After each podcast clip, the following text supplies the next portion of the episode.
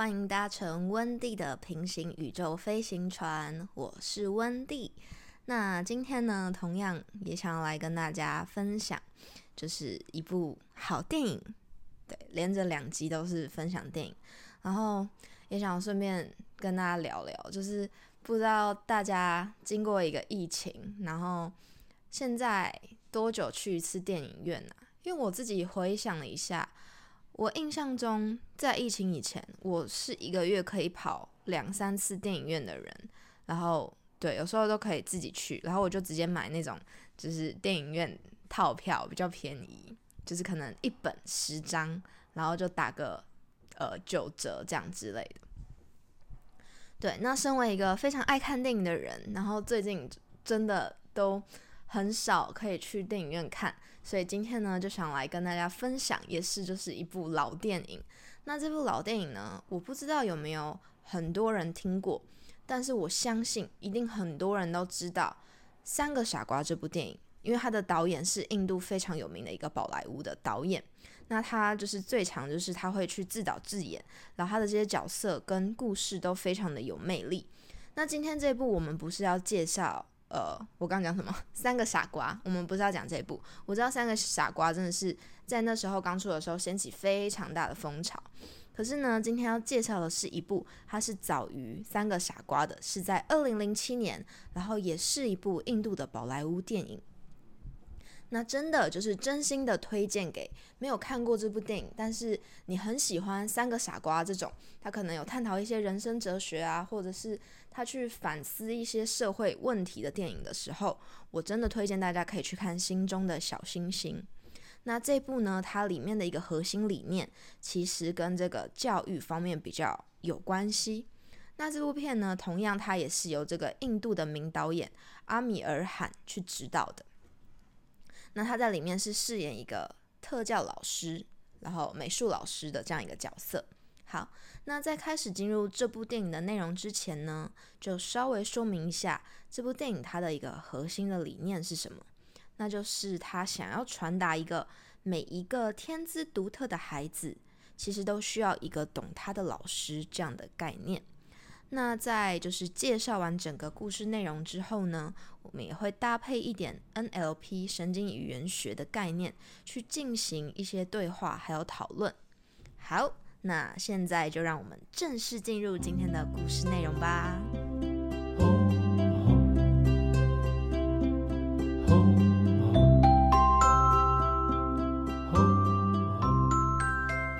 心中的小星星这部电影呢，是诉说着一位八岁的小男孩，他的名字叫做一翔的一个故事。那一翔呢，他其实就跟大多数的孩童一样，每天都要面对许多的作业、课程，还有考试。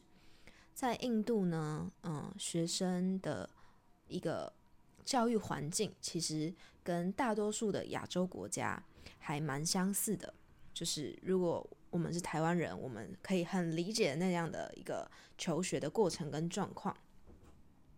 可是跟其他同学不一样的是，一想他的世界其实是充充满了这个五彩缤纷的颜色。他很喜欢画画，然后非常的有创意。他可以把一个个冰冷的数字想象成是宇宙飞行船。虽然考试呢，最终只交出了一张仅答了一题，而且还是回答错误的数学试卷。却也让经历了一场宇宙旅行的伊翔感到深深的满足与快乐。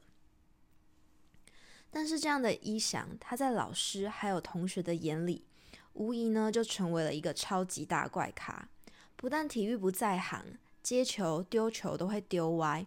然后就连英文课，英文老师让他起身去阅读课文，他都支支吾吾的读不出个所以然来。这当然也让一翔的父母感到十分的头痛。一翔的爸爸呢，他就是一个标准的以成绩为重的一个父亲，而且他的好胜心很强。他拥有还不错的事业，从电影里面可以看出，一翔一家的生活过得还算蛮富裕的。所以呢，他对于自我的一个高要求，导致他不能够接受自己的孩子不够优秀。他不理解为什么自己的大儿子约翰，不论是成绩、体育、品格，样样都很在行。可是小儿子一翔呢，他却不是这样的。而且不论是打他还是骂他，就是优秀不起来。最终呢，父亲不顾疼爱一翔的母亲还有哥哥的反对，执意将他送往一个非常严格的寄宿学校去就读。在那里，一翔遭遇了比先前的学校还要来的更加可怕的折磨。他会因为字母总是写反，被老师骂白痴；会因为功课交不出来，被拉到走廊上罚跪。所有的老师都认为他是个笨蛋。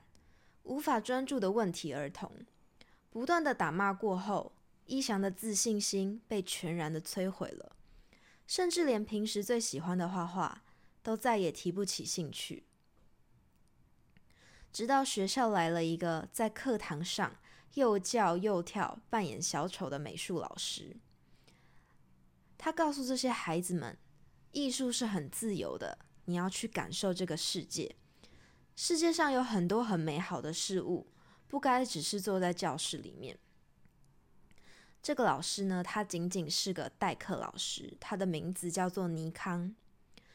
在第一堂美术课中，他发现了那个在教室里垂头丧气、颓丧无神的孩子，他感到非常的不可思议，因为他看得出来，那个年仅九岁的男孩。已经全然失去了对外面世界的好奇，他将自己全然的封闭起来，彻底放弃自己了，甚至连应该感到创作力无穷的美术课堂，也只交出了一张白纸。尼康老师试图想去理解这个孩子，所以他去翻阅伊翔过去的一些作业，发现这个小朋友他很常把字母。还有数字写反，面对一行又一行乱码一般的镜像文字，搭配其他老师对于一翔不管怎么教都教不会，他根本就是个白痴之类的言论，尼康老师更加确定了，这个孩子其实根本就不是笨，而是他患有阅读障碍，所以他利用了一堂美术课的时间，告诉在场的所有孩子。关于阅读障碍这件事情，并且列举了历史上患有阅读障碍的人，例如爱因斯坦、爱迪生、毕卡索、推理小说家阿加莎·克里斯蒂，并且呢，在最终语重心长的告诉台下的孩子，在我们的周围，那些用独特眼光看世界的人，最终改变了这个世界。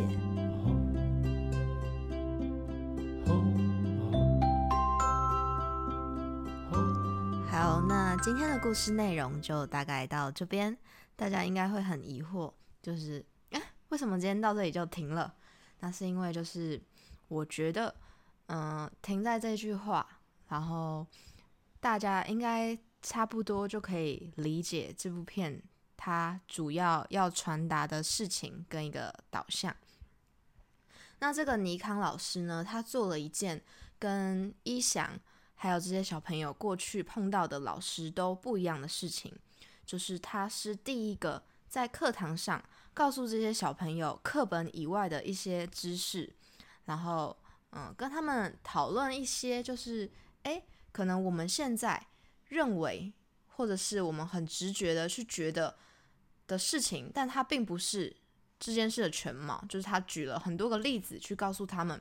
如果今天你看到你身旁的同学，可能像是一翔这样的孩子，他在课业成绩上没有办法有很好的表现，那并不是他不努力或是他不聪明，而是他有自己的原因，是因为他有这个阅读障碍。然后到最后，这个尼康老师他还做了一件事情，就是他来到了一翔的家中，然后去认识一翔的父母，知道一翔的父亲他就是一个很结果取向的爸爸。他就是觉得，哎，他的儿子不管怎么学习，就是都学不好。那明明大家都是受一样的教育，那为什么大儿子这么的优秀，那小儿子就这样呢？然后尼康老师就看了一翔过往的，就是一些作品、一些画作，然后他就很难过的抬起头来跟他的父母说，这孩子他在艺术方面有非常非常高的天赋，但是很可惜的是，他现在自信已经完全被毁坏了，连他最爱的画画，他现在也提不起劲来做了。然后一翔妈妈当然很难过啊，但是一翔的爸爸就觉得啊，画画这件事情，他到底对于一翔的人生有什么帮助吗？他连就是最简单的阅读，可能是算术，他都做不好了。那有这些就是会画画才能有什么意义？然后尼康老师就告诉一想的爸爸妈妈说：“哎，你们的孩子他其实并不是笨，然后也不是他不努力，而是因为他有阅读障碍。那他看到的文字跟我们看到的是不一样的，就是他没有办法可以很准确的去接收，就是那个呃文字背后的一些意义。然后对，然后就是可能他连丢接球啊也接不好，这些都跟他的这个症状有关系。”那一翔爸爸就很愤怒，他就说这些都是借口，他觉得这些都是借口。然后林康老师就很生气，他就拿起了那个左手边一个呃日本的玩具的盒子，然后上面就是写日文，他就对着你那个一翔的爸爸说：“好，那你现在念上面的字给我听。”然后一翔爸爸就回答说：“可是这上面是日文。”然后林康老师就说：“你看，你不要再找借口了，你现在马上念给我听。”然后一翔爸爸就。恍然大悟，就是一想他平常碰到的就是这样的一个状况，就是他就是不是他不愿意去朗读课文，或是不愿意去嗯回答正确的答案，然后认真考试读书，而是就是他没有办法，因为就是这样的学习环境其实是不适合他这样的孩子的。那所以尼康老师呢，他回到学校之后，他就用自己的方式陪伴这个一翔去进行一个学习。就是他会带他去玩沙、玩游戏，然后在他的手上面呢，就是写下字母，然后让他有一个感觉上面的记忆。那这里呢，就想结合一下 NLP 的一个感觉优位的部分来进行一个讨论。那这个感觉优位呢，它分成三个，就是视觉型、听觉型跟感觉型。然后听到这边，大家一定会觉得说，废话，这不就是我们平常最常见的三个感觉吗？好，对，那它为什么叫做就是优位呢？就是每一个人，你会有一个，就是你的表现出来特质是，可能是你那个感官你运用的最好的部分。那今天今今天就是来简单介绍一下，那这个视觉型的人，就是他的视觉比较优位的人，他会有什么样的表现？那视觉型的人呢，他们有一个特征，就是讲话会比较快速。当见你碰到一个人，他讲话像机关枪一样，就是哒哒哒哒哒哒不断的输出的时候，你可以先说哦，他可能是一个视觉型的人。那视觉型的人呢，他在与人对话的时候，他比较喜欢的是就是看着对方的眼睛，然后就是对看着对方的一些诶衣着啊谈吐，然后或者是他在学习的时候，他习惯的是一个图像的记忆，就是他会从图表然后文字去进行一个记忆。那 A 型的呃视觉。A 型是怎么回事？视觉型的人呢，他们就是比较强调一个效率。那在这部《心中的小星星》里面，我们就可以看到几个角色，他们就是很明显的是一个视觉型的人，就是一翔的父亲，还有就是呃寄宿学校的老师，就那几位老师，他们都是讲话很快，然后很讲求效率，然后对，然后比较可能会有点咄咄逼人这样子。然后再来是听觉型的部分。那听觉型的人呢，他们是呃习惯是用耳朵去接收一个讯息，所以当你在跟一个人讲话的时候，你发现诶，他是耳朵的方向比较朝向你，然后不是眼睛直视你的话，你可以就是先知道哦，这个人他可能是一个用听觉去接收讯息的人。那听觉型的人呢，他比较擅长的是一个呃资讯的分析、逻辑的整合。那听觉型的人讲话会比较温柔。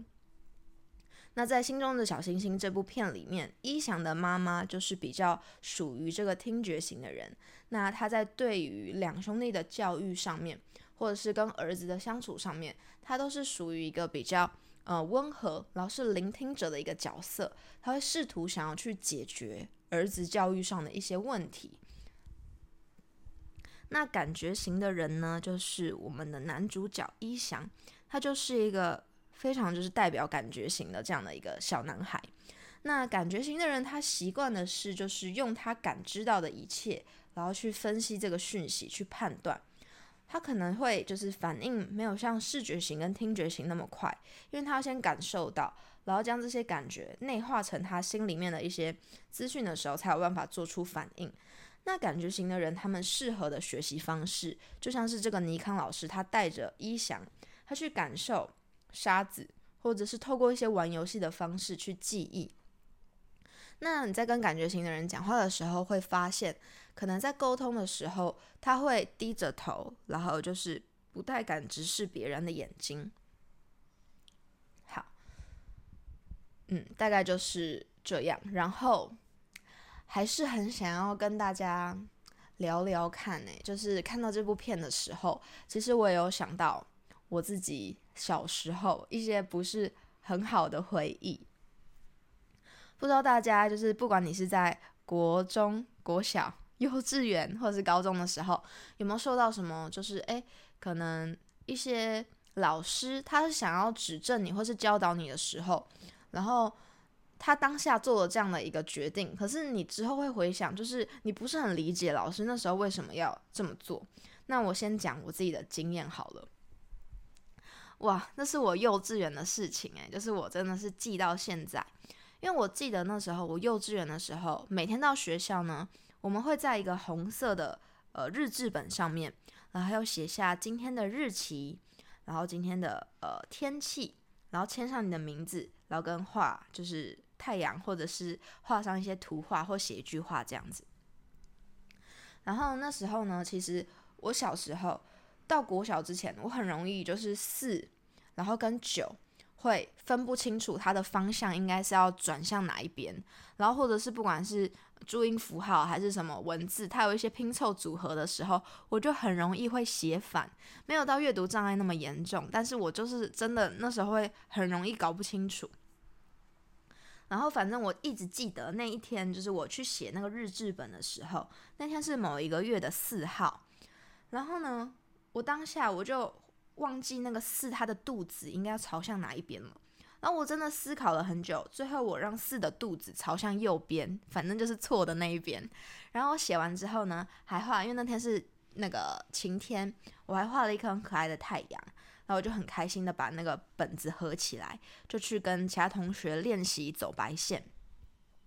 因为我们幼稚园是就是可能是比较启蒙式的，他会训练很多小朋友的手部肌肉啊，然后平衡感。然后每天早上的那个走白线训练就是训练一个平衡感。然后反正我就去跟着大家一起走白线。然后走到一半的时候，我幼稚园的那个班导师他就忽然就是非常生气的冲过来，然后揪着我的领子，拿着那本日志本，然后就问我说：“你的四怎么又写反了？”你怎么到现在都已经大班了，你还会把字写反？然后他很生气，他就拖着我，就是整个拉着我的领子，我是被他拖行的。他就拿着我的那个日志本，然后给就是所有的小朋友，跟我同班的小朋友说：“哎，你看他到现在四还会写反了。”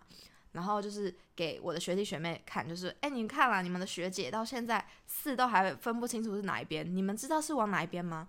那这时候小朋友他遇到大人就是是这样的反应的时候，他当然就是很直觉的就会去嘲笑那个被大人责备的人。所以我那天就是被整个幼稚园的人嘲笑，然后好像大家都觉得我不会写四是一件很羞耻的事情，然后就大家都很想教我，很想告诉我要怎么分。然后我那天真的很难过，然后就是对非常非常难过，然后。我知道我的那个幼稚园老师，他可能是想要协助我去记得，就是不要再写反这件事情。但是，是不是有更好的方式啊？就是，嗯，我现在还是觉得想起来还是觉得有点难过。但是，对，嗯，不知道大家有没有相同的经历呢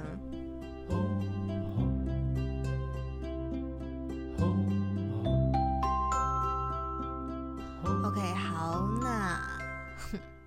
在最后这一 part，就是想要跟大家大力推荐一下这一部电影。